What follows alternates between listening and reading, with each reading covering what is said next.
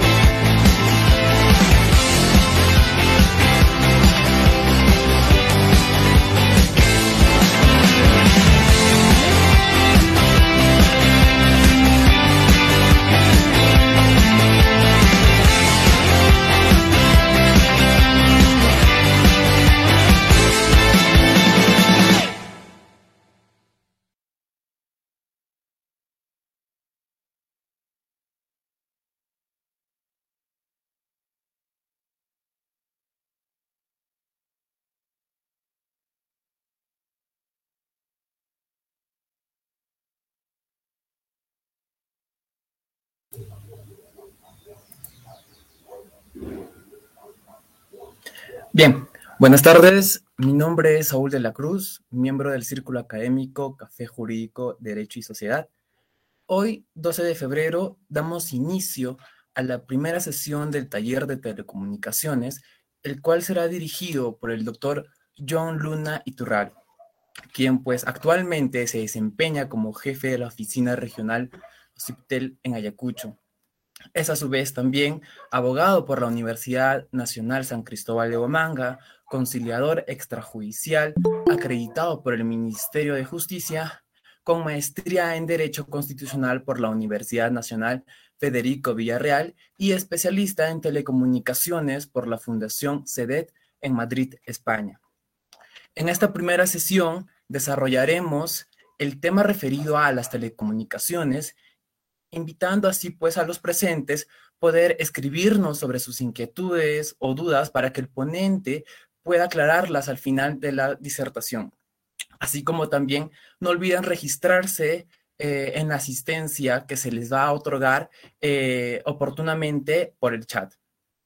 Agradeciendo de antemano la predisposición del doctor Luna para la materialización de este evento y sin más preámbulos, iniciamos con el taller. Adelante, doctor. Gracias, muy buenas tardes, gracias Saúl, gracias a todos por estar presentes. En realidad, este es una actividad que permanentemente el OCIPTEL viene realizando pues, en diferentes grupos, ¿no? Para con tal de eh, informar, compartir la información que se tiene, porque valgan verdades, sabemos que las empresas operadoras tienen mucho poder al momento de concentrar la información y muy difícilmente la comparten con los usuarios. Es por esta misma razón que el OCITEL ha sido creado, ¿no? Para poder normar, fiscalizar y supervisar. Sin embargo, es muy importante empezar a comprender todas estas etapas que a través de estas sesiones que vamos a tener, vamos a ir informándoles. Entonces, voy a compartirles esta presentación y vamos a un minutito.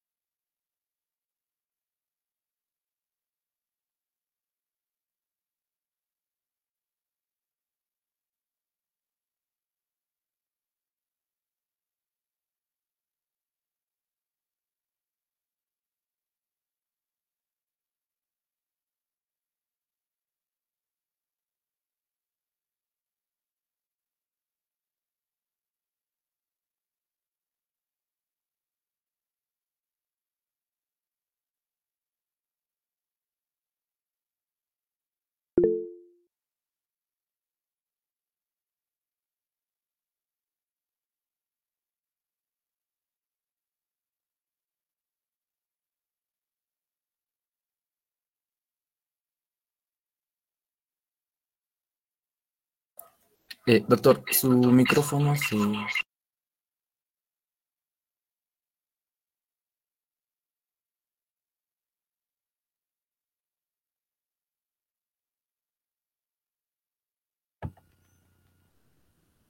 Ahora sí. Ahora sí le escuchamos, doctor. Ay, ya, disculpen, yo he estado hablando y no me estaban escuchando. Más bien, gracias. Gracias, Saúl. Estos eran los temas que íbamos a tocar, ¿no? O que vamos a tocar, telecomunicaciones, rol del Estado, los servicios públicos de telecomunicaciones, el OCITEL, y llegaremos a alguna conclusión final. Les decía, en cuanto a, lo que son las telecomunicaciones, el concepto que se ha establecido no solamente viene eh, en un tema eh, teórico, sino más bien se ha gestado desde la misma práctica. Es decir, las personas que han buscado el desarrollo de las telecomunicaciones han conceptualizado este, lo que serían las telecomunicaciones. ¿no? Aquí vemos un concepto general, dice que es transmisión en distancia de datos a través de medios electrónicos o tecnológicos y estos datos transportados en circuitos de telecomunicaciones mediante señales eléctricas. Entonces, lo que les da en, ejemplo era que si ustedes toman una fotografía o mandan un WhatsApp o un mensaje de texto, obviamente esas letras no las vamos a ver en el ambiente o en el espacio o a donde vayan a llegar, porque lo que de donde está saliendo es de un equipo tecnológico y electrónico a su vez. Va a llegar a una estación base y va a ser decodificado para que luego esto se pueda visualizar y llegue a su destino final transformado. Ya puede ser en imagen, en datos, en voz, ¿no? En sonidos. Entonces, ¿qué encontramos aquí en lo que serían las telecomunicaciones? Hay una interacción de información en distancias. Es el punto básico. Entonces, entendemos que una telecomunicación va a ser una comunicación que existe entre un punto A y un punto B. Tiene que haber una distancia. Por eso cuando uno llama de su casa a la universidad, existe una distancia. Puede ser corta, puede ser muy grande, ¿no? Entonces, ¿cuál sería la diferencia en esta comunicación? Son milésimas de segundos. Es casi en tiempo real, ¿no? Si ahorita le envías una fotografía a tu, a tu amigo, haces una captura de esta actividad y le mandas, le dices, ya estamos en el curso, ya ha llegado casi de inmediato. Pero ¿por dónde ha viajado? ¿No? es la pregunta. Entonces, justamente ahí está el concepto de las telecomunicaciones, ¿no? Necesitamos que haya un ambiente, un espacio por donde va a viajar esta información entre dos puntos distantes. ¿Qué más tiene que haber en esto? Tiene que haber una transmisión de voz, datos o video.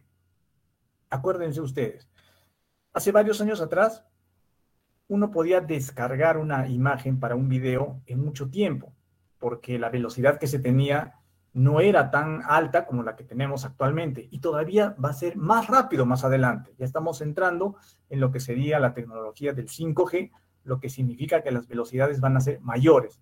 Casi al instante se va a poder descargar un video, pero anteriormente giraba la, bolita haciéndonos ver que estaba cargando, ¿no? De igual manera, cuando subía un video, no se grababa una música o de repente tocando guitarra o en grupo, y eso demoraba en subir a lo que le llamamos a la nube. Y después de eso, direccionar a un punto a donde enviar esta información. Ahora, para que se pueda trasladar la voz, los datos o el video, se necesitan receptores de información. Y a eso es lo que le llamamos estos equipos electrónicos, ¿no? Los celulares, las tabletas, las laptops, las PC. Pero también ellos no van a funcionar solos. Necesitan de alguien que distribuya esta información. ¿Cuál es eso? Una antena. Entonces, la antena tiene mucha inteligencia, está este, con ciertos parámetros de control para no afectar la salud de las personas, pero sí ellos son los que van a recibir estas señales eléctricas para que puedan distribuir estos mensajes de voz o de datos o enviar información de video. Doctor, por favor, puede ampliar la presentación, fuera tan amable, gracias. A ver. Ahora sí. Ya, entonces este era el punto uno que hemos estado tocando. Aquí está más o menos el gráfico de lo que conocemos como un espectro electromagnético. Las ondas que nosotros empleamos en los celulares o en el Internet viajan por el espacio. Ustedes pueden ver por la ventana o cuando salen a la calle. Y es ese ambiente que ustedes ven hasta donde alcanza nuestra visión, todo eso es el espectro electromagnético. A partir de ahí es que se han empezado a utilizar diferentes frecuencias para asignarles diferentes usos, ¿no? Entonces, en este tipo de, frecuencias encontramos ondas de radio, que son las que se pueden transmitir la comunicación abierta, de señal abierta, que no lo controla el OCIPTEL, pero sí se administra si es un recurso natural las microondas, no solamente en el horno microondas, sino vamos eh, a, puntualizar que un microondas también es un tipo de comunicación donde es más personalizada la señal.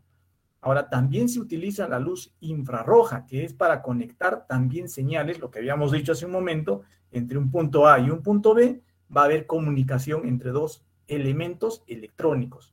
Ahora, la luz visible, que es donde nosotros nos encontramos y podemos ver es la que se emplea con todo ese espectro. Ponemos un ejemplo, ¿no? Este, las empresas operadoras concesionan, contratan con el Estado y le piden que se les asigne cierta frecuencia para que ellos puedan explotar ese recurso natural y por tanto entregarnos servicios públicos de telecomunicaciones. Entonces, ¿qué hace el Estado? Más o menos un ejemplo, le pone como un arco iris y le dice: el verde le vamos a dar a la empresa X el azul a la empresa Y, el rojo a la empresa M y el amarillo a la empresa X. ¿no? Esos son unos contratos de concesión. Ahora, ellos no podrían utilizar otro color, solamente lo que se les ha asignado. ¿Ya? Entonces, más o menos, esa sería la proporción que viene empleando el Estado para poder asignar estas frecuencias. Ahora, hace un momento en la lámina anterior mencionábamos que hay cierto riesgo en la utilización del servicio eh, del espectro electromagnético que podría afectar a la salud. ¿En qué momento tocamos esto? Cuando ya llega al límite de donde se, emplean cierto, eh, cierta frecuencia que no está permitida. Por supuesto que sí la utilizan en medicina o en estudios científicos, pero ya no para la utilización de las telecomunicaciones. Por ejemplo, en las frecuencias que están ubicadas en los rayos X o los rayos gamas, que también está en nuestro ambiente, pero nosotros no lo podemos experimentar eh, de manera este, más pragmática, es donde eh, controla el Ministerio de Transportes para que no se emita una radiación ionizante. Entonces, a eso es lo que la gente teme, ¿no? Muchas, muchas personas, muchos usuarios dicen que si le van a colocar más antenas, les va a afectar la radiación. ¿Qué sería una radiación ionizante? Esto es una afectación a la salud en la cual este tipo de rayos gamma o rayos X pueden quemar, pueden alterar la salud, principalmente de acuerdo a lo que está en nuestro Código Civil y en la Constitución, van a romper las células del ser humano y por tanto se estaría concretando lo que sería una radiación ionizante. Para evitar esto es que el Estado, mediante equipos, constantemente realiza la medición dentro del espectro electromagnético. Tiene un equipo que se llama el NARDA y va a controlar estos parámetros permitidos. Entonces, eh, lo que se ha podido observar es que en ninguna parte del, país se han encontrado eh, parámetros que puedan, por lo menos, poner en riesgo la salud de las personas. ¿no? Y eso es importante. Entonces, lo que nos falta sería un poco de información, porque las personas que temen que se instalen antenas es porque no conocen mucho este tema. Entonces, habría que informarles y decirles que necesitamos más antenas. ¿Por qué? Porque si se dan cuenta, cuando ustedes tienen un equipo móvil, se van alejando de una antena, las barritas de cobertura se reducen o disminuyen. ¿no? Entonces, mientras más cerca de la antena estén, van a encontrar más cobertura. Entonces, eso quiere decir, si es que tenemos más antenas, vamos a tener una mayor red de comunicación con más calidad. ¿no? Y en la zona rural hay personas que se oponen a la instalación de antenas, por tanto no tienen buena calidad del servicio. Y justamente son esta parte donde se concesiona y el espectro es explotado por las empresas operadoras, ¿no? como dice el concepto, el espectro electromagnético es el conjunto de longitudes de onda de todas las radiaciones electromagnéticas, incluye los rayos gamma, tienen longitudes de onda más cortas y las frecuencias más altas conocidas, pero es todo ese ambiente que nosotros vemos afuera ahí se ubica, ¿no? Solamente es cuestión de medir estos parámetros. Estas son las ondas, la longitud de onda, y esto sí se mide con equipos, ¿no? No, se podría realizar una visión de, cómo estaría funcionando estas ondas. ¿Qué es una onda? Entonces dice, la onda es una perturbación de alguna propiedad de un medio que se propaga a través del espacio transportando energía. Importante, puesto que esta energía tiene que ser canalizada, es que se emplean equipos para que se explote el espectro electromagnético. Estas ondas que vemos aquí ya es ese proceso creado de manera, eh, este, diríamos, eh, eh, explotando el recurso natural, porque vamos a darle el término. El espectro electromagnético es un recurso natural, es de todos los peruanos y por esa razón se tiene que cuidar y se tiene que proteger. Para que la empresa lo pueda explotar necesita equipamiento. Entonces, para que se produzcan estas ondas, tiene que impulsar algo. Entonces, esto lo hacen las empresas mediante equipos, ¿no? Pero también a su vez, el Estado tiene que controlar que estas mismas ondas no sean excesivas y que puedan afectar la concesión o el contrato que tuviera otra empresa, ¿no? Inclusive las de radio, las de televisión de señal abierta, ¿no? ¿Qué tienen estas ondas? Tienen campo magnético, tienen eh, electricidad y hay una dirección por donde va a llegar esta señal. A través de esto es que vemos eh, de repente, o sea, mediante un equipo encontramos un video o datos, ¿no? O un mensaje, pero funciona así. Es como estas ondas que viaja esa información. Entonces dice, el medio perturbado puede ser de naturaleza diversa como aire o agua o un trozo de metal o el vacío. Entonces, donde veamos una onda es donde se está efectuando un movimiento. ¿Ya? Entonces, Vamos a precisar el espectro electromagnético, ya habíamos visto, sin embargo, vemos ahora en la función de las ondas. ¿Cómo es que lo concesiona? Dependiendo del tipo de contrato que tenga cualquier empresa operadora, en este caso los que conocemos nosotros, Entel, Vitel, Claro, y en realidad en el país tenemos más de mil empresas que operan también mediante eh, difusión de, de televisión por cable, ¿no? Entonces, aquí es donde se empiezan a concesionar en kilohertz, megahertz o gigahertz. Todos tienen una frecuencia de 10 a la 6, 10 a la 4, 10 a la elevada potencia, dependiendo de qué es lo que se va a explotar. En las ondas de radio vamos a tener una frecuencia en megahertz. Estas son radiaciones no ionizantes. ¿Cuál podría ser una radiación ionizante? De repente em, empezamos a utilizar este, las microondas. Vamos a poner un ejemplo. Eh, utilizamos el equipo del horno microondas. Este horno microondas sí podría quemar o cocinar parte de nuestra piel. Ustedes pueden hacer un experimento, le ponen un pedazo de carne en el microondas y va a ver que lo va a cocinar. Los rayos que emite este microondas son lo mismo que están fuera, en el exterior, pero que traducido esto en el tema de explotación mediante equipos, no afectan, ya que estas microondas también van a viajar por el espectro y van a llegar de un punto A a un punto B enviando mensajes o señales. Entonces, para las frecuencias más bajas utilizamos equipos en casa, ¿no? Como la laptop, sin que esté conectado a un servicio internet, o televisiones o fotocopias, ¿no? Pero hay que tener en cuenta que después de las, eh, del límite que tienen las radiaciones no ionizantes, sí se debe tener mucho cuidado. Por esa razón es que la medicina, cuando utiliza, por ejemplo, los rayos X o los rayos gamas, son en espacios controlados y con equipos aprobados, ¿no? Entonces, estos segmentos electromagnéticos, eh, que son ya radiaciones ionizantes, comprenden frecuencias de 9 kHz hasta 300 GHz. Y eso solamente la vamos a encontrar establecido eh, como concepto en los contratos que las empresas lo solicitan. Ahora, estos servicios que emplean el espectro electromagnético eh, utilizan diferentes canales, ¿no? Por ejemplo, la radiodifusión, lo que conocemos, las señales de radio en AM o FM. Eso lo controla directamente el Ministerio de Transportes y Comunicaciones. En los servicios de telefonía móvil, ¿no? Ahí también vamos a ver que está funcionando el espectro electromagnético. El Internet móvil también lo utiliza el espectro electromagnético. El inalámbrico, los radares, la comunicación satelital, el Wi-Fi también emplea el espectro electromagnético. En este momento yo estoy emitiendo unas ondas que están pasando por un ambiente que estamos conociéndolo ahorita, que sería por el espectro electromagnético.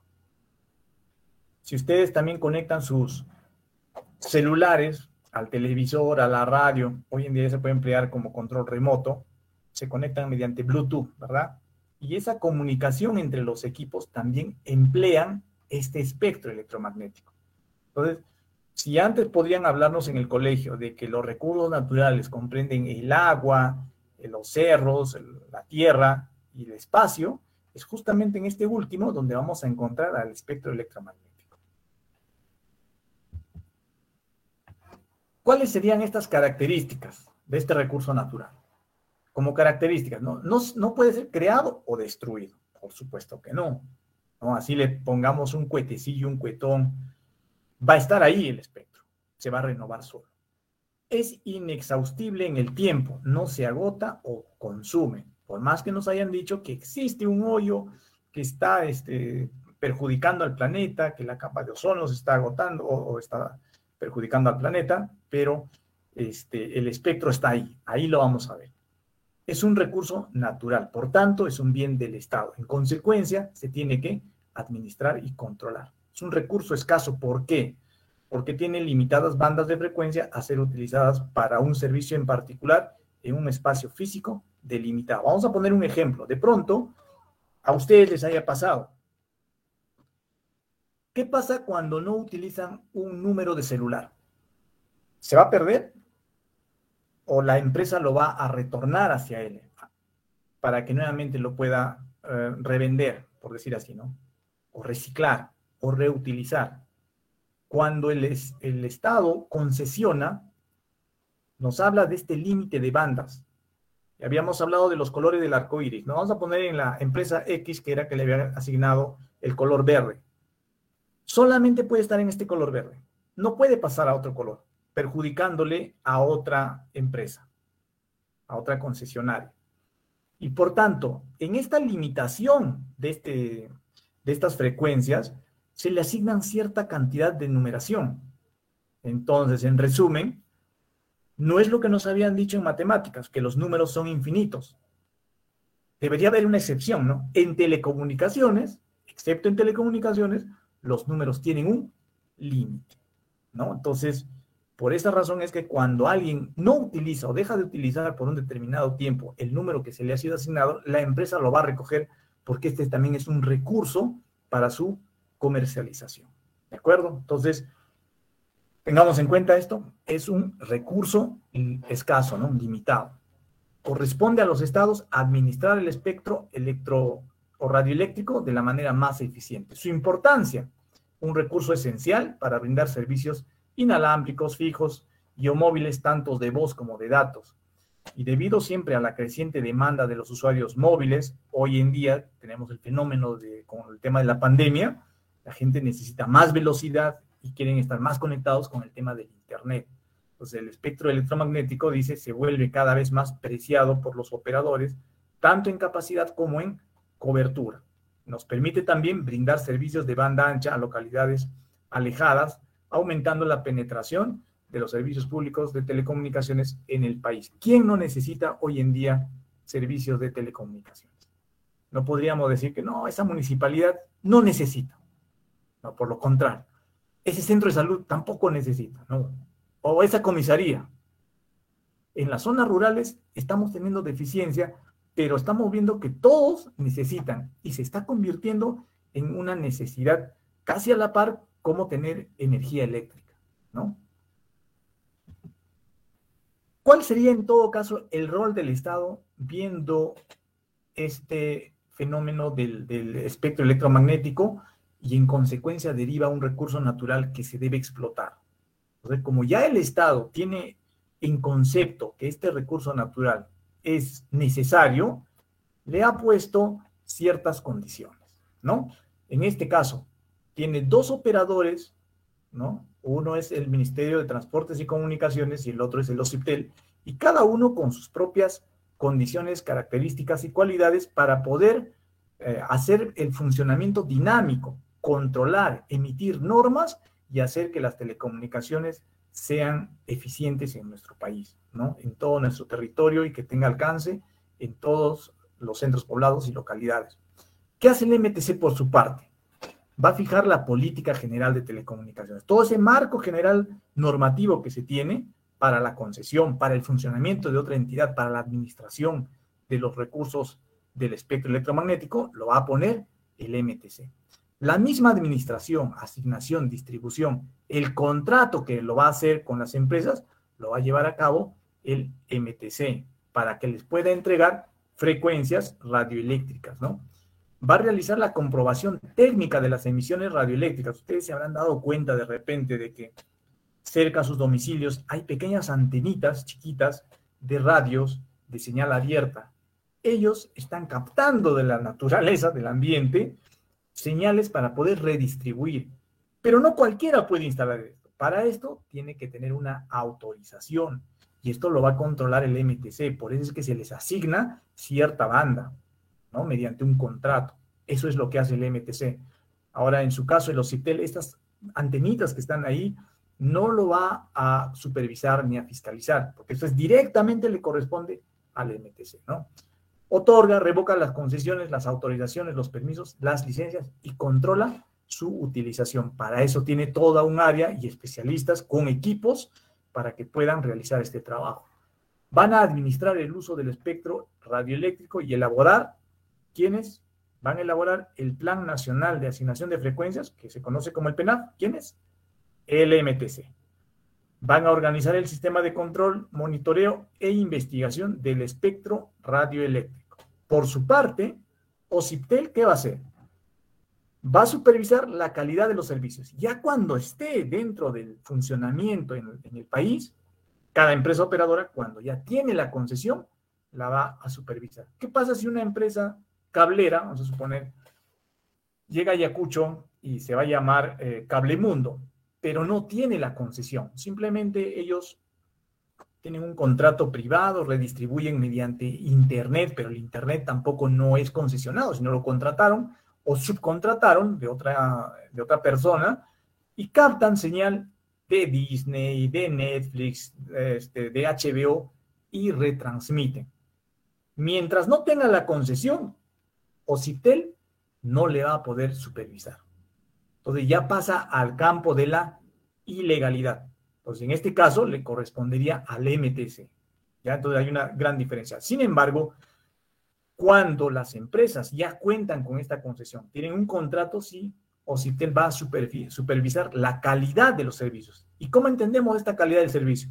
Es decir, que tiene que tener una comunicación eficiente, permanente y promoviéndose con buenos resultados. Por ejemplo, en televisión por cable, cuando hace hormigueo, está viendo mala calidad, por tanto el OCITEL debe controlar.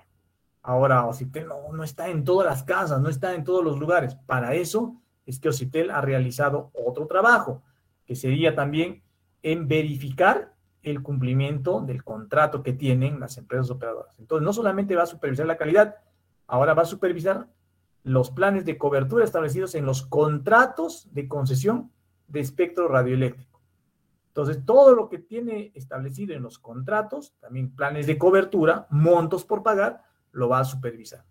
También va a emitir el OCITEL opiniones en materia de su competencia en aspectos relacionados a gestión de espectro, entre ellos el análisis de mercado y competencia, porque en, en nuestro país no podría haber una sola empresa. Entonces, lo que se tiene que hacer es promover que ingresen más competidores y de esta manera puedan ofrecer más servicios y a mayores ofertas, mejor calidad también. Es decir, si estamos hablando de las empresas, X con el color verde del arco iris, el Y con el azul, entonces el, rojo tiene otra empresa, amarillo igual, pueden entrar otras empresas. Tal vez no van a venir y le van a asignar los colores, como habíamos dicho al inicio, los colores del arco iris, le va a tocar el morado, el rosado, el marrón, etcétera, o el anaranjado, de pronto van a haber más empresas que van a competir.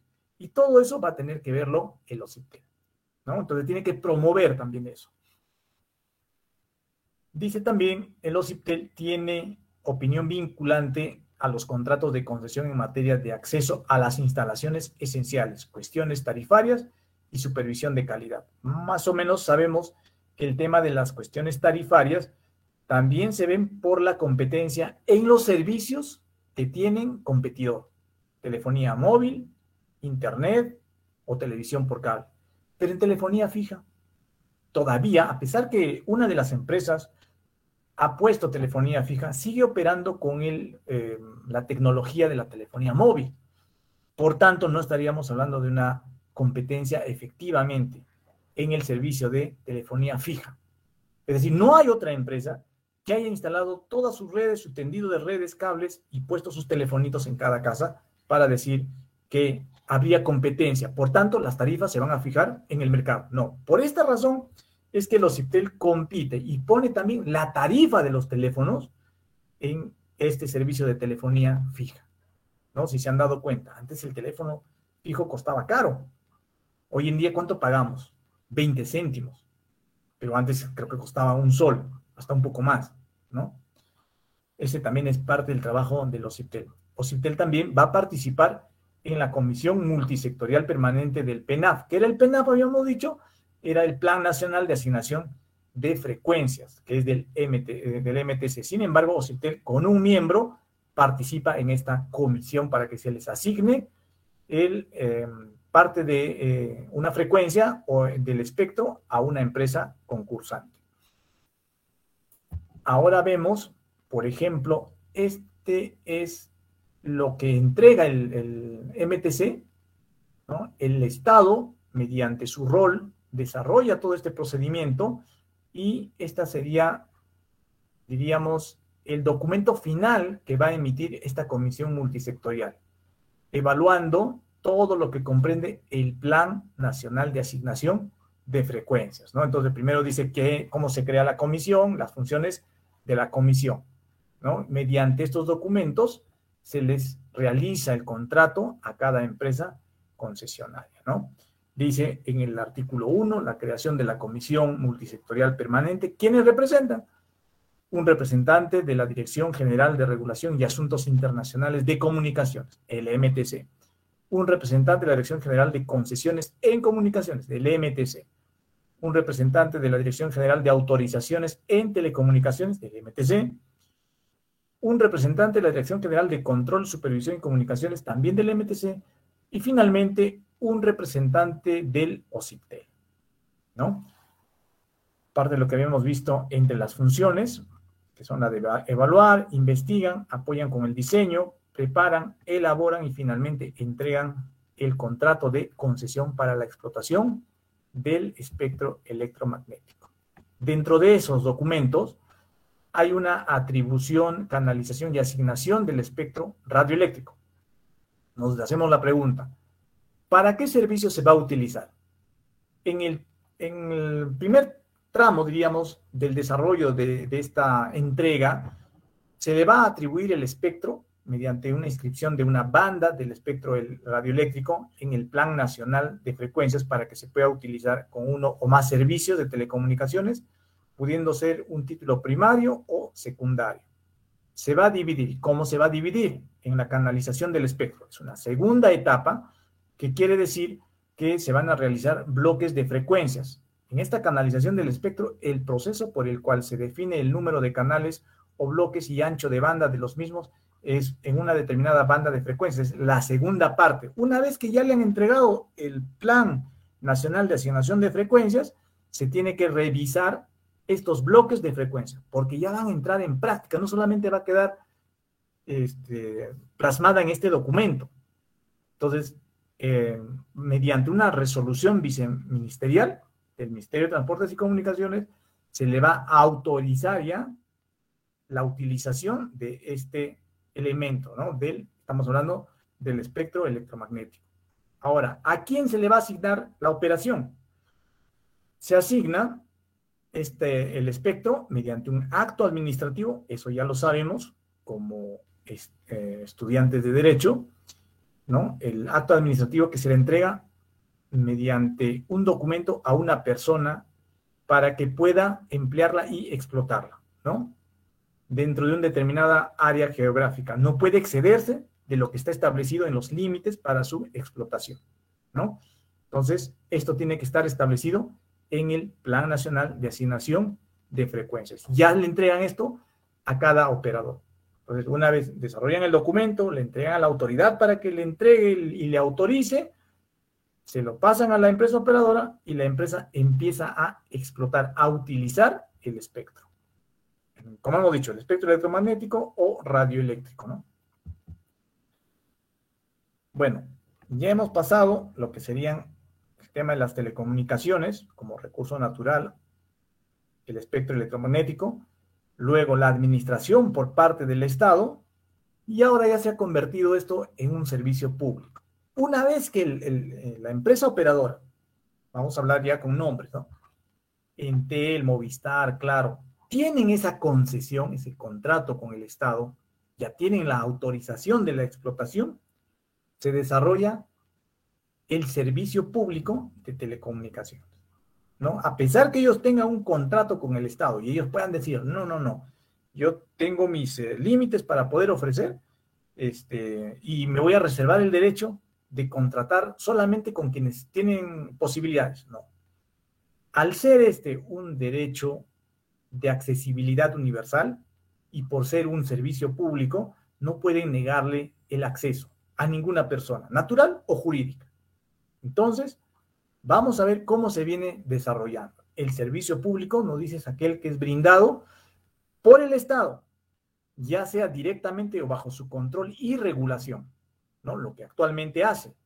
Le ha dado esa tarea de poder controlar este, fiscalizar, dar normas de juego a los CIPTEL, pero quienes lo van a explotar son otras empresas. Sin embargo, el Estado también puede realizar este trabajo. Entonces, nos dice, así se busca asegurar el abastecimiento a la población de ciertos productos considerados esenciales. Para el caso de las telecomunicaciones, se evaluará la dotación y asignación de servicios de comunicación por voz, por datos, paquetes, por red, etcétera. Hace un momento hablábamos que mientras más antenas tengamos, vamos a estar más conectados. Pero ya ahorita estamos con otro tipo de tecnología. En nuestro país ya ingresó el 5G. Ya se han realizado las pruebas el año pasado. Ya algunas empresas están preparando los contratos para poder brindar servicios en 5G. Sin embargo, en nuestra zona rural, todavía hay usuarios que tienen 2G, 2.5G. Hay una gran diferencia, ¿no? Entonces, ¿qué tipo de actividades pueden hacer con 2G o 2.5G? Casi nada. Muy nula su, su uso, su utilización. Van a poder emplearlo un equipo, lo que le llamamos smartphone, para poder comunicarse por voz, pero no utilizarlo por datos, pese a que esto es una necesidad. Por tanto, también OCITE lo que tiene que hacer es impulsar de que se vengan este, preparando eh, o ampliando más el tema de la cobertura y la calidad del servicio con estas nuevas tecnologías. En la clasificación de los servicios de telecomunicaciones.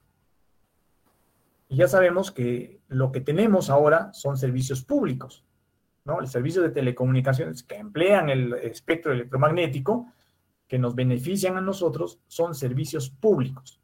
¿Qué tipo de servicios vamos a encontrar aquí? Encontramos los servicios portadores, servicios finales, servicios de difusión, servicios de valor añadido. ¿Qué son estas cosas? ¿Qué, qué tipo de servicios públicos son estos? Sencillo. Tienen estos nombres sin embargo, vamos a dividirlos así. Telefonía fija, telefonía móvil, datos, internet. Ya, ahora, a su vez, vamos a encontrar los conceptos de públicos o privados y de radiodifusión. En los temas de servicios públicos, sabemos que son aquellos por los que se paga una tarifa, como lo, que conocemos, los celulares, la telefonía fija, televisión por cable, o el Internet. Y en los servicios privados no se paga, sí, también se paga, pero son estos que sirven para satisfacer necesidades de comunicación de determinada persona, natural o jurídica.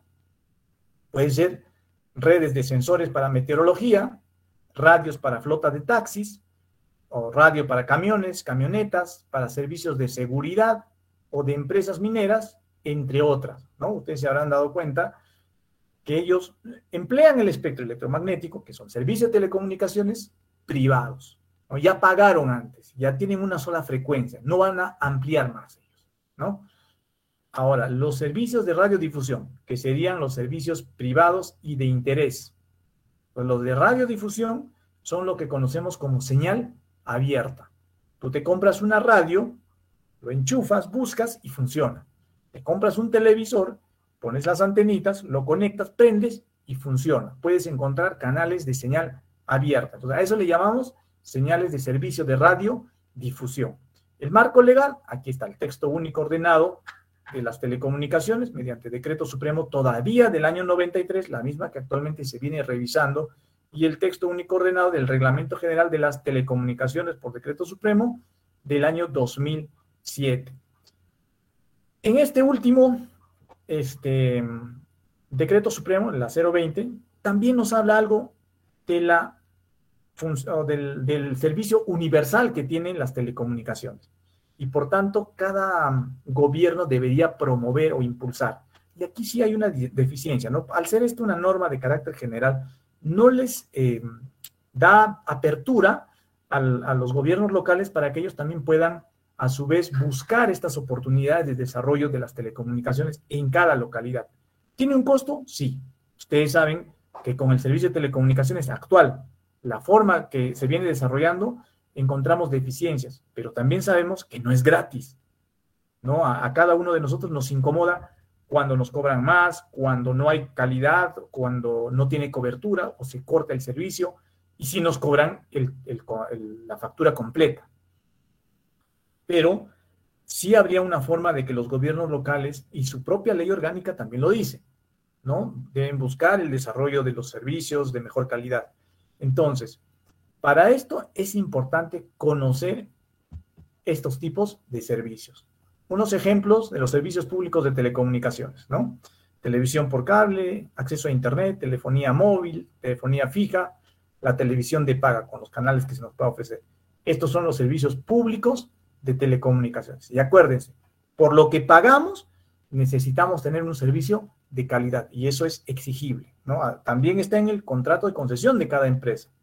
A ellos no les conviene recibir, enterarse que durante el año 2021 han tenido en incremento 5 millones de reclamos. No les conviene, porque a medida de eso, eso también entra en la evaluación para ellos. Entonces, si ellos nos cobran más, nos cobran menos, no nos dan buen servicio, le podemos reclamar y ese reclamo va a ir en un eh, cuestionamiento final en el contrato para la evaluación de renovar o no, o acortar. Entonces tengamos en cuenta eso con estos tipos de servicios públicos de telecomunicación. Habíamos dicho los servicios privados, acá tenemos unos ejemplos, ¿no? Aquellos que satisfacen necesidades propias de comunicación, servicios de meteorología, empresas mineras, seguridad, flotas de taxi. Aquí también, en los temas de meteorología, nuestro país un poco que se ha quedado. El último que tenemos en conocimiento del desarrollo de estos servicios privados eh, es Bolivia, quien ha enviado su propio satélite para que les pueda brindar servicio móvil a menor costo en todo su territorio.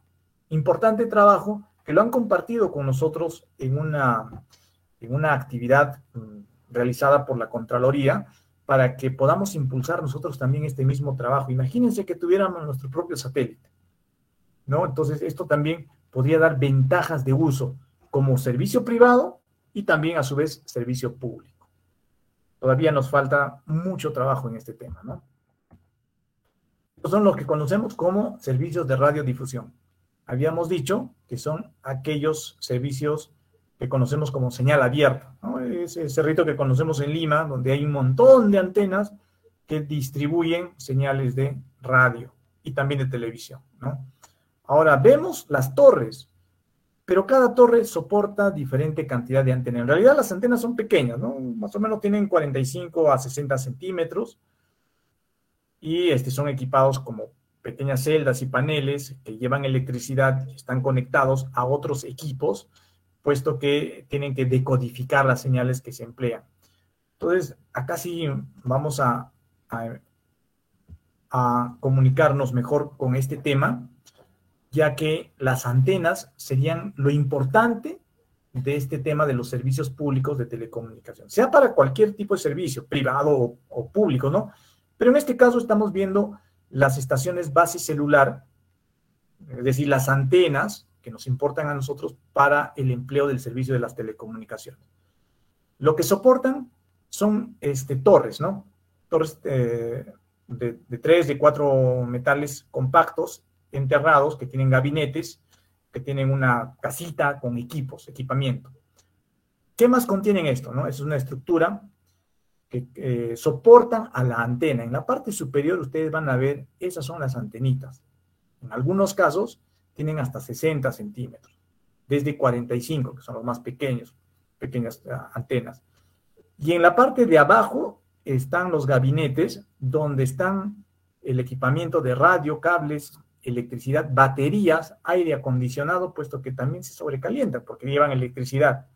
Entonces, si en algún momento hay fuerte trueno, va a chocar en, en estos gabinetes y puede llegar a deteriorar, a malograr equipamiento.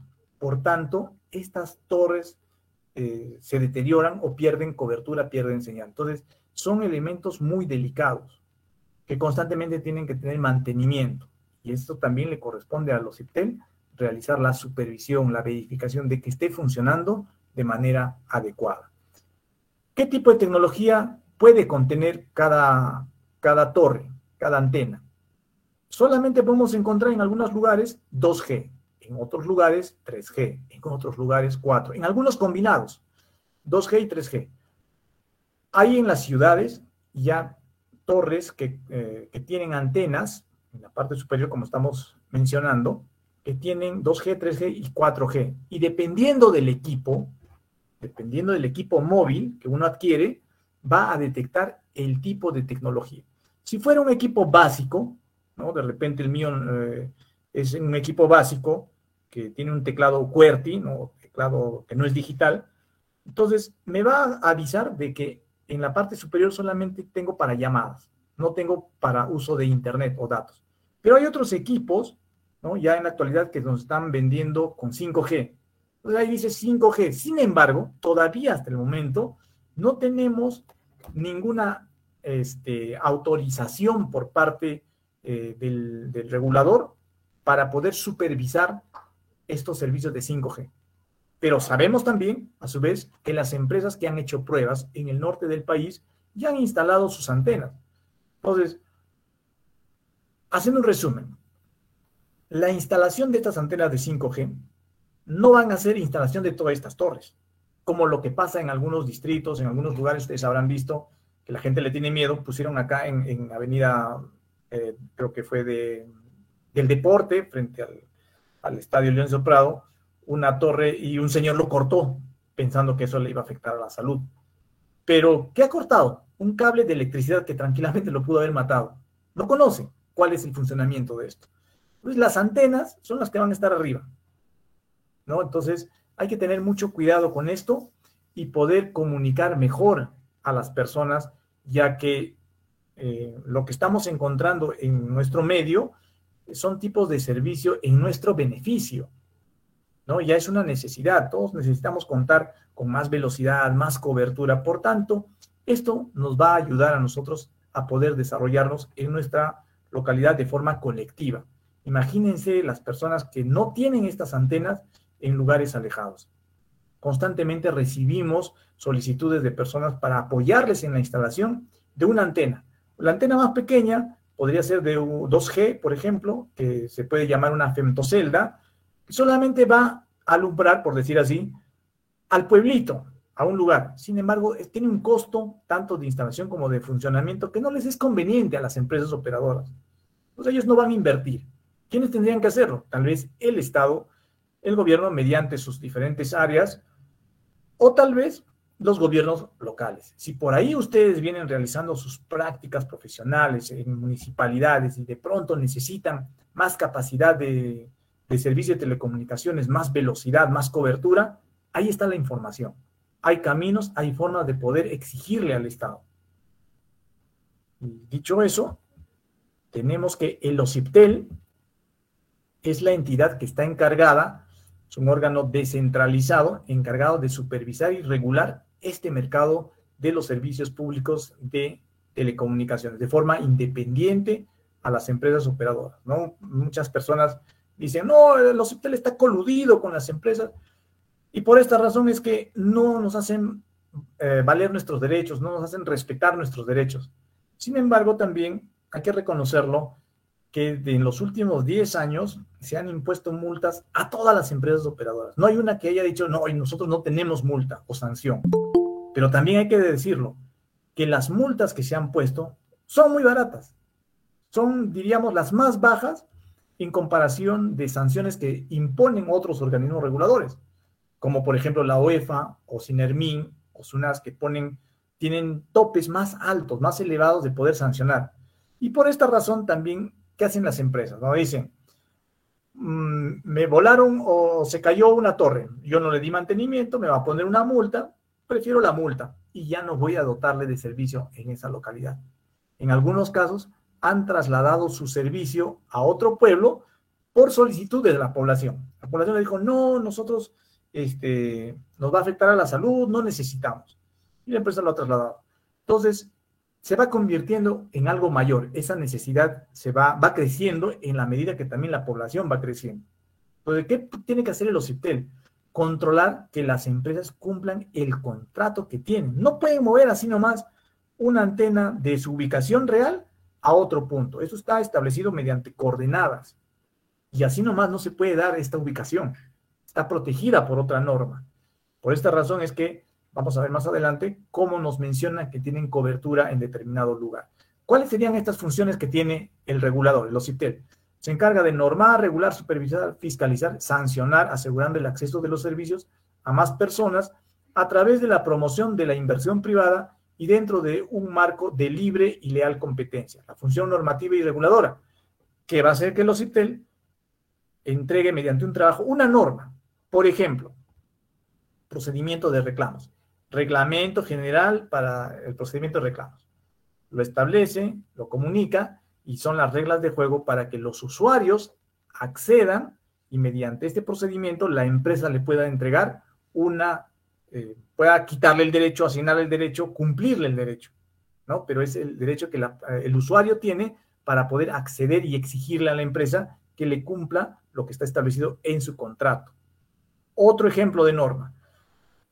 Hay conflictos entre la empresa Claro y Movistar. Esto de repente por uso de redes. El OCIPTEL va a participar aquí y va a emitir una normativa, generando de esta manera de que cumplan con lo que se establece para ambas partes. De repente, compartición de redes. Ese sería el término. Esa es la función normativa. La función reguladora puede participar también reduciendo los costos de las tarifas de quienes no tengan competidor. Y habíamos hablado láminas antes que en el caso de telefonía fija, estrictamente no tiene un competidor. ¿no? Ahora, tiene también la función fiscalizadora y sancionadora. Alguien nos dice, señores Ocitel, la empresa no me está cumpliendo con darme mi servicio empaquetado. Solamente me da internet, pero no tengo televisión por cable, no tengo telefonía fija. Y el OCIPTEL hace todo el trámite del procedimiento mediante la norma que ya lo instauró anteriormente y va a finalizar sancionándole a la empresa. Ahora, ¿cómo lo va a fiscalizar? Tiene que ver constantemente que la empresa cumpla con darnos el servicio de telecomunicaciones de forma ininterrumpida durante las 24 horas del día en los 7 días de la semana. Es decir, los 365 días del año tenemos que tener servicios. Si no hay, ahí está el OCITEL realizando constante monitoreo y verificación de los servicios. Mediante la función de tipificación de sanciones, ¿no? Cuando se vea un fenómeno, OCITEL va a entrar, primero va a realizar la función normativa, la va a fiscalizar y va a tipificar qué tipo de sanción sería en caso no cumpla con lo que se dispuso anteriormente. ¿no? En la función de solución de reclamos, algo hemos adelantado, existe ya la norma y mediante esta función el OCITEL le va a decir al operador de los servicios públicos que cumpla con darle respuesta a los usuarios. Ahora, los usuarios tienen derecho a acceder, a exigirle a las empresas operadoras, no una sola vez, sino insistirle también mediante una segunda instancia. ¿no? ¿Cómo se, se llamaba? Pluralidad de instancias. Pero eso sí, en el caso de los servicios de telecomunicaciones, en el OCIPTEL y en los reguladores también en general, tienen estos dos procedimientos, primera instancia y segunda instancia. Y con eso, fin de la vía administrativa. Tiene expedito, derecho para continuar en el contencioso administrativo. Mediante la función supervisora, el OCITEL lo que hace constantemente es ver el cumplimiento de la normativa, por ejemplo, en el caso de la venta ilegal de los chips en vía pública, ¿no? Porque ahí lo que hacen no se está cumpliendo con lo que dice la norma, sino ellos dicen por un tema comercial quieren salir y vender en vía pública, pero eso no está permitido. La norma claramente dice, tiene que tener un lugar, un establecimiento en el que esté consignado dirección real, representación también. Entonces ellos, alegando de su derecho también de comercialización, han acudido al INDECOPI, resolución que finalmente se les ha sido denegada y por tanto tienen que cumplir. Ahora nos toca a nosotros volver a supervisar eso. Tenemos que controlar que ya no vendan en la vía pública. Lo mismo pasa con la venta este, de los equipos móviles, ¿no? Pero esto ya es un tema que tiene eh, eh, que haber un trabajo multidisciplinario entre los gobiernos locales, el INDECOPI, la SUNAT, la policía, la fiscalía y el OCIP todavía están pendientes. Este es un trabajo que tiene para, para, largo y por esa misma razón es que la gente compra en vía pública, ¿no? Encuentran un celular robado a 100 soles cuando el precio real es 1500 de repente, pero no sabemos si este equipo móvil ha sufrido de repente no solamente un, arrancharle al titular, sino lo mataron y por esa razón lo están revendiendo, pero nosotros desconocemos. Entonces, la recomendación es no adquirir mientras eh, estos equipos móviles no tengan un documento que respalde su adquisición. ¿Cómo le reclamamos a él? Si tenemos casos de personas que vienen y nos dicen, lo compré en asamblea, su comprobante de pago, no me dio porque era una persona, dice que era de él, claro, pero no hay forma de cómo acreditar esa compra. Ingresamos a verificar el email, que es la identificación del equipo, como su DNI, y resulta que ha sido robado. Entonces, todavía aquí tiene que trabajar SUNAT, este, la policía, el Ministerio Público, y también contar siempre con los ciudadanos, los usuarios, para evitar entrar en esta comercialización que no va a parar si nosotros mismos no, no le ponemos el alto, ¿no? Hay que compartir la información con nuestros seres queridos para que sepan que comprar eso es arriesgarse uno mismo y también a la familia, en general a la colectividad, ¿no? Los que vivimos en la sociedad vamos a ser finalmente los que vamos a estar afectados por adquirir ese equipo, mm, digámoslo así, mal habido. En el tema de competencia, tanto Citel como Indecopi van a promover la competencia en, este mercado y, en el caso de la intervención que tiene tanto Citel como Indecopi es en ex ante y expos, ¿no? Esto sí lo conocen. En el caso de Ociptel, emite la norma y la va a controlar después y va a promover la competencia. Lo mismo pasa con el Indecopi, ¿no? Tiene que haber independencia entre las instituciones, pero compartición de información. Siempre hay reuniones de coordinación para resolver los problemas que se tengan entre las empresas operadoras. Ahora, por su parte, Indecopi, ¿qué es lo que resuelve? ¿Qué es lo que ve? Solamente va a ver los temas de la adquisición de los equipos y la publicidad que puede existir por parte de las empresas operadoras sobre el comercio que tiene, ¿no? Temas de publicidad engañosa, temas de, este, por ejemplo, eh, no atención de, de, los procedimientos que establece para los libros de reclamación, ¿no? Y garantía de los equipos. Ahora, en el caso de los IPTEL, sí va a verificar lentamente lo que es el servicio, la calidad y la atención. Pero sí también se puede presentar mediante libro de reclamaciones. Esto era más o menos lo que quería mostrarles. Hace un momento vimos el caso de las estaciones base celular pero que las empresas no lo comunican dónde está instalado. ¿no? Nosotros sabemos, acá en donde funciona Telefónica, hay una estación, antena. Antes era más grande, la recortaron por el tamaño, está a mitad, sin embargo su cobertura es mm, regular, no es buena, ¿no? Pero en este gráfico nos indican mediante un cuadrito, lo han señalado por colores, verde, azul, rojo y vitel, que son de las cuatro empresas que tienen presencia en Ayacucho y a nivel nacional también, salvo en algunas ciudades tienen otras empresas, pero ahí no está la antena. ¿no? Por ejemplo, si vemos en Huascaura, en los puntos que están señalados no está la antena. Este es un punto referencial en donde la empresa dice que tiene cobertura. Ahí nos dice la empresa, en este lugar, en esta localidad, tenemos cobertura. Entonces, si marcamos en lo que se conocía antes como señal OCITEL, hoy se llama Checa tu señal.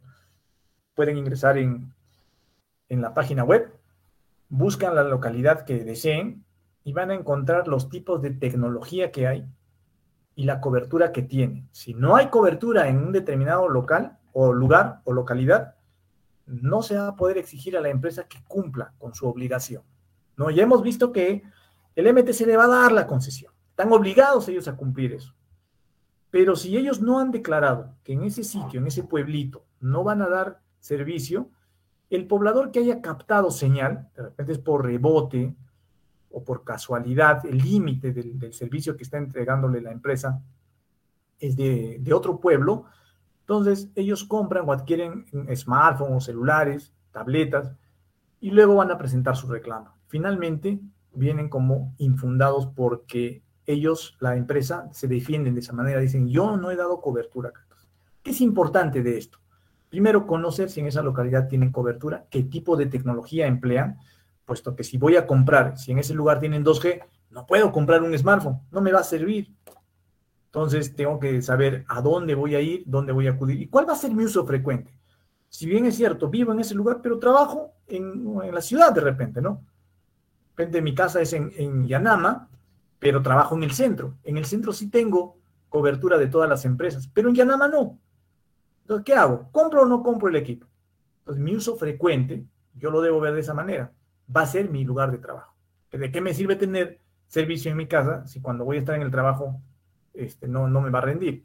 Entonces, si yo designo, señor, voy a contratar, mi uso frecuente va a ser el domicilio de, mi trabajo, o sea, me van a ver, ah, sí tienes cobertura, entonces sí te vendo el smartphone, lo compro, sabiendo de que en mi casa, en Yanama, no voy a tener. Entonces, si esa es la respuesta, sí se puede adquirir un contrato con un servicio en un determinado plan y con un equipo, este, como le dicen, de alta gama que pueda captar servicio de Internet. Esos pequeños temitas nos van a evitar ponernos en algunos conflictos. Vamos a ver ahora ya habríamos casi terminado con, con esta pequeña presentación. Y a ver si nos dirige a la página web de los CICTEL. En nuestra página web, a ver, ¿sí se ve? ¿Me confirman? ¿Se puede ver la página web de OCIPTEL?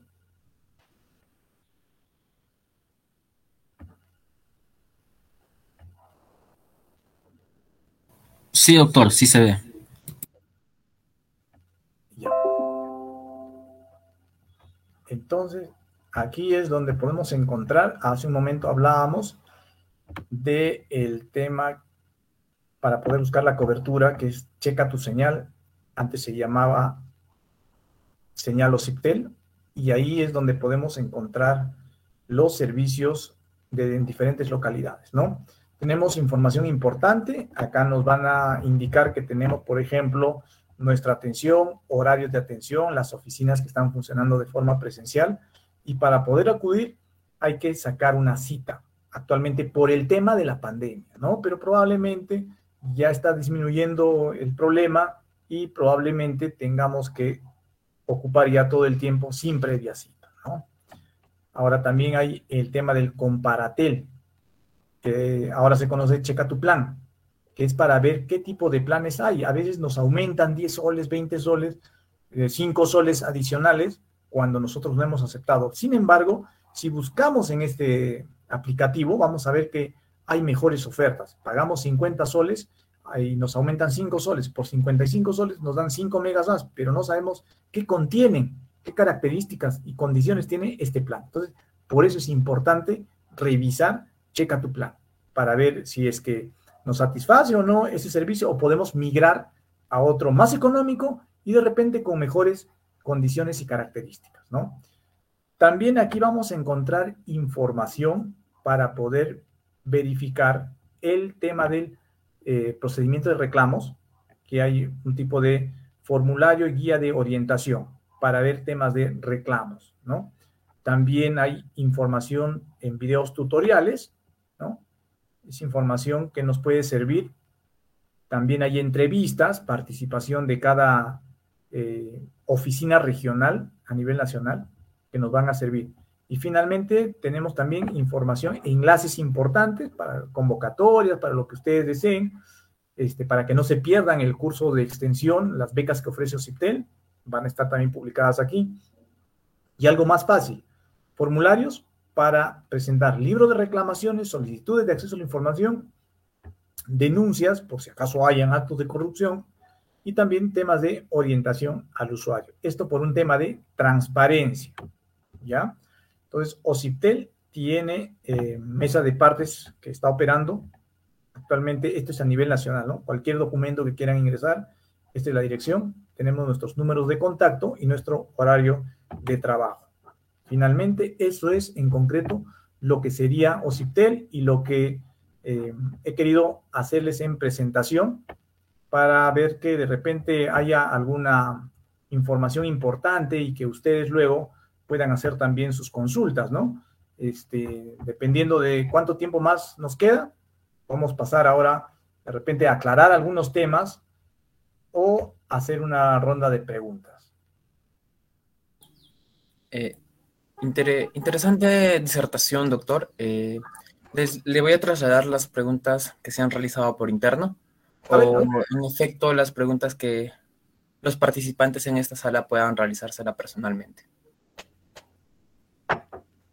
Sí, buenas tardes. Eh, con respecto a lo que hizo mención eh, sobre el evento realizado en la Contraloría de la experiencia boliviana. ¿Podría dar mayor precisión qué día, qué fecha o si se encuentra disponible eh, grabado el evento para poder recuperarlo? Y también con respecto al tema de em, la norma específica que establece la metodología de la asignación de multas a las empresas operadoras, ya que usted hizo mención también sobre el tema de que las multas eran pues realmente este, poco significativas para las empresas y bueno, todo ello está en función de una metodología y eso está respaldado por una norma. Entonces, este, esa, eso, eso como dato. Em, por otro lado, eh, si tiene usted conocimiento si ya fue entregada las, competencias sobre temas ambientales al SENACE por el MTC o todavía está pendiente de realizar esa, esa atribución, ya que usted también tocó el tema de los conflictos socioambientales, ¿no? Entonces, eh, por eso le hago mención de esa pregunta. Y por último, em, eh, con respecto al tema, y esta es una opinión personal, con el tema relacionado a al incremento de la delincuencia, con el tema de la venta de los celulares, no sé si sea competencia de los IPTEL, al parecer no lo es, pero considero de que esta práctica se ve también eh, eh, estimulada, promovida por los mismos operadores, incluso hasta el Estado tiene que ver en esto, porque si bien es cierto, todo teléfono celular tiene un número de identificación mail o tiene una forma de que las empresas, las operadoras saben perfectamente que el teléfono celular de dónde está activado, es la misma empresa la que lo activa. ¿sí? O sea, es imposible de que un teléfono celular que haya sido denunciado, porque cuando se contrata un teléfono, se compra un teléfono, la empresa tiene en registro absolutamente todo los datos del teléfono.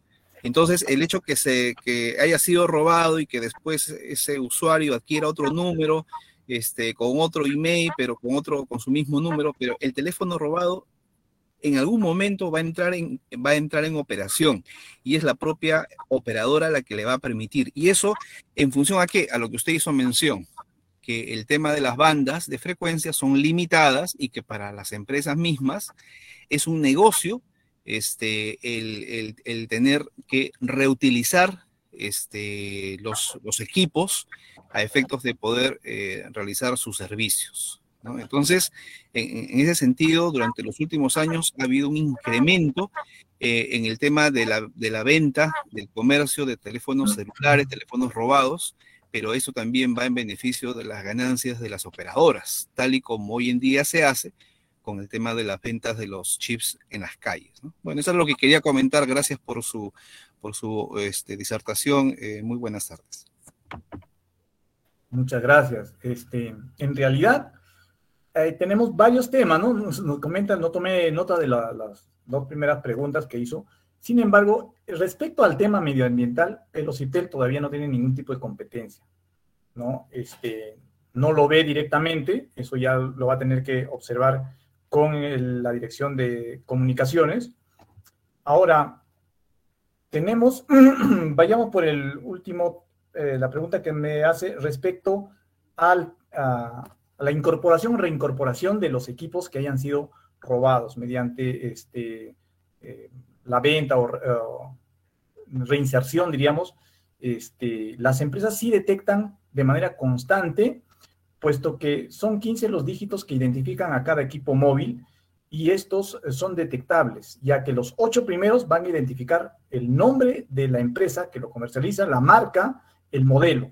Los otros últimos ya serían la asignación que se le ha dado en cada país. Entonces, si cada equipo, lo que le llaman este, en, los técnicos, le dicen el reflasheo, si cada equipo va a reflashear, está alterando ese, ese email, entonces ya no va a coincidir al momento de detectar la antena, el servicio con el equipo móvil, va a ver que no hay coincidencia de que este equipo está emitiendo una, una señal, lo va a detectar y de pronto lo va a bloquear. Ahora, Sí, pues tiene razón. Las empresas finalmente lo que hacen es activar los servicios porque les conviene comercializar. ¿no? Entonces esto va a convertirse eh, poco a poco en, lo común, ¿no? Pero este, lo que conlleva es allá al campo penal. Si por consecuencia de un robo alguna persona adquiere, diríamos, de buena fe, ¿no? Va a comprar un equipo, lo adquiere de buena fe, pero para efectos de investigación podría estar eh, de repente involucrándose en un tema penal, ¿no? Lo que ya no es conveniente. Por esa razón se recomienda mejor comprar eh, equipos, adquirir equipos en establecimientos que sean autorizados. Ahora, este, no sé, creo que me estaba olvidando. Sí, le decía con respecto al tema de la norma que establece la metodología de la asignación de multas a las empresas operadoras porque esas eran muy bajas y lo otro era sobre el evento en Contraloría de la experiencia ah, boliviana con el tema de, la, de las señales satelitales, ¿no? para poder recuperarlo. Gracias. Ya. En cuanto a las normas, a la multa, el procedimiento que tiene previamente es el realizado por eh, el Congreso, tiene que establecer estos límites para poder eh, imponer las multas. Ahora, quien va a realizar este trabajo de sanción es el OCIPTEL mediante el directorio, ¿no? Va a encontrar incumplimientos y le va a aplicar sanciones. Unas de ellas mediante resolución de presidencia o mediante el trabajo que realiza el directorio. En estas multas, vamos a poner un ejemplo, ¿no? Este, una resolución de presidencia o del consejo directivo, la número 189, que estaría imponiendo multa por 1.354.930 a la empresa Claro, por infringir lo dispuesto en el texto único ordenado de las condiciones de uso, ¿no? Esto, por ejemplo, es por incumplir la atención y la información veraz que se le tiene que dar a cada usuario. Por favor. Ya, entonces, en este caso, el camino es así. OCITEL va a supervisar que la empresa no quiere recibir un reclamo.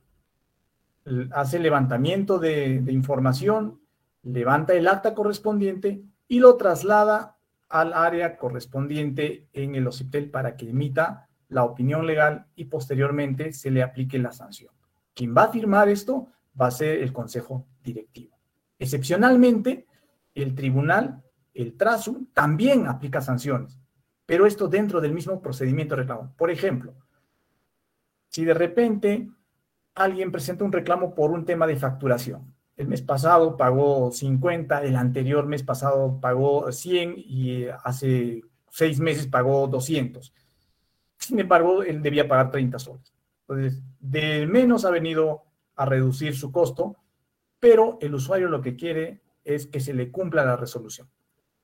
Hace todo el procedimiento de reclamo, el, tribunal, el, el mediante el trazo, le da la razón, y finalmente ve que esto es una acción repetitiva, repetitiva en varios usuarios. Entonces, lo que hace ya el tribunal es imponerle la multa por no cumplir con el procedimiento de reclamos. Pero no solamente es el consejo directivo quien puede imponerle la multa, sino también el trazo. El tribunal puede imponerle también una multa mediante la resolución de segunda instancia. Esos serían los dos caminos. En cuanto al evento de la Contraloría, sí, bastante importante, sin embargo, eh, ellos informaron que estaría publicado en su página web. No lo he encontrado, no está la presentación, pero sí están los informes que han realizado, eh, informes de trabajo de la misma Contraloría. Es la Escuela Nacional de la Contraloría la que empieza a dar estos cursos. Por año me parece que están teniendo invitaciones, yo sí también los, eh, les compartiría la, la invitación, es constantemente, todos los días, hacen una invitación para un trabajo de información en, horas de la noche, a partir de 7 a 9 de la noche, pueden ingresar y suscríbanse o inscríbanse en el NC, así se llama, Escuela Nacional de Contraloría, donde imparten estos cursos. Y probablemente ahí se le pueda requerir esta información. Yo lo he buscado, no lo he encontrado para poder compartir, sí era bastante importante. ¿no? Y sí también pues, podríamos hacer algún tipo de trabajo con especialistas que tenemos en el OCIPTEL. De pronto programamos más adelante para una actividad que nos pueda informar serían cuáles serían estos trabajos, cuál sería el efecto de contar con un servicio satelital, ¿no? O contar con un satélite. Primero, el primer paso sería traer el satélite, luego este, instalar el satélite y que éste tenga una cobertura a nivel nacional. No sé si quedó claro, de repente hay algo más. Sí, del evento, este, ¿en qué mes fue como fecha? Solamente para referenciar. Gracias. Ya, junio del 2021. En el mes de junio del 2021.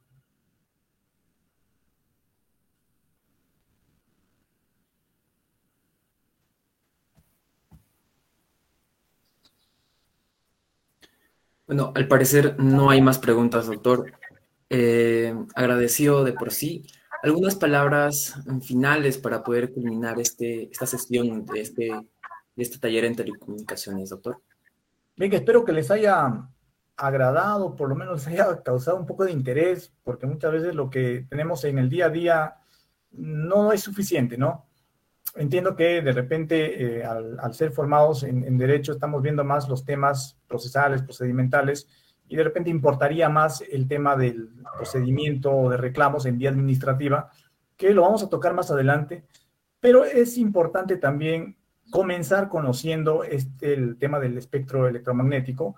Es netamente un, trabajo técnico, pero también es importante conocer las pautas necesarias para posteriormente ir aterrizando en lo que sería específicamente un procedimiento de reclamo o un procedimiento de sanción, que sí lo vamos a ver, ¿no? Con detalle. Eh, y este, agradecerles por su tiempo y también, como ya habíamos mencionado en la parte final, si requieren información, algún tipo de trabajo de investigación, tenemos en nuestra página web diferentes trabajos elaborados por profesionales de los CIPTEL, ¿no? Incluyendo también temas que no son netamente eh, de telecomunicaciones, ¿no? Por ejemplo, los temas eh, de eh, revisión de, de, investigación, ¿no? Temas de investigación o los temas de regulación netamente en, en, general, en todos los campos. Regulación que sería parte del estudio del campo de la, la economía. ¿no? Los invito cuando tengan tiempo o cuando sea de su interés poder revisar eh, nuestra página web. Nada, con eso, muchas gracias y nos estaríamos encontrando en otra sesión, en la siguiente sesión. Muchas gracias, doctor. En nombre del Círculo Académico Café Jurídico de Derecho y Sociedad, se le hace el extensivo agradecimiento pues, por este provechoso taller que nos está brindando usted. Eh, además, pues invitamos a, a todos los participantes y demás a que puedan participar nuevamente en la próxima sesión que se va a desarrollar el próximo sábado a la misma hora eh, con un tema referido pues al rol de los CEPTEL y el Estado. Muchas gracias, doctor. Muchas gracias a todos los. Muchas gracias a ustedes. Que tengan buenas tardes, buen fin de semana. Gracias. Hasta luego.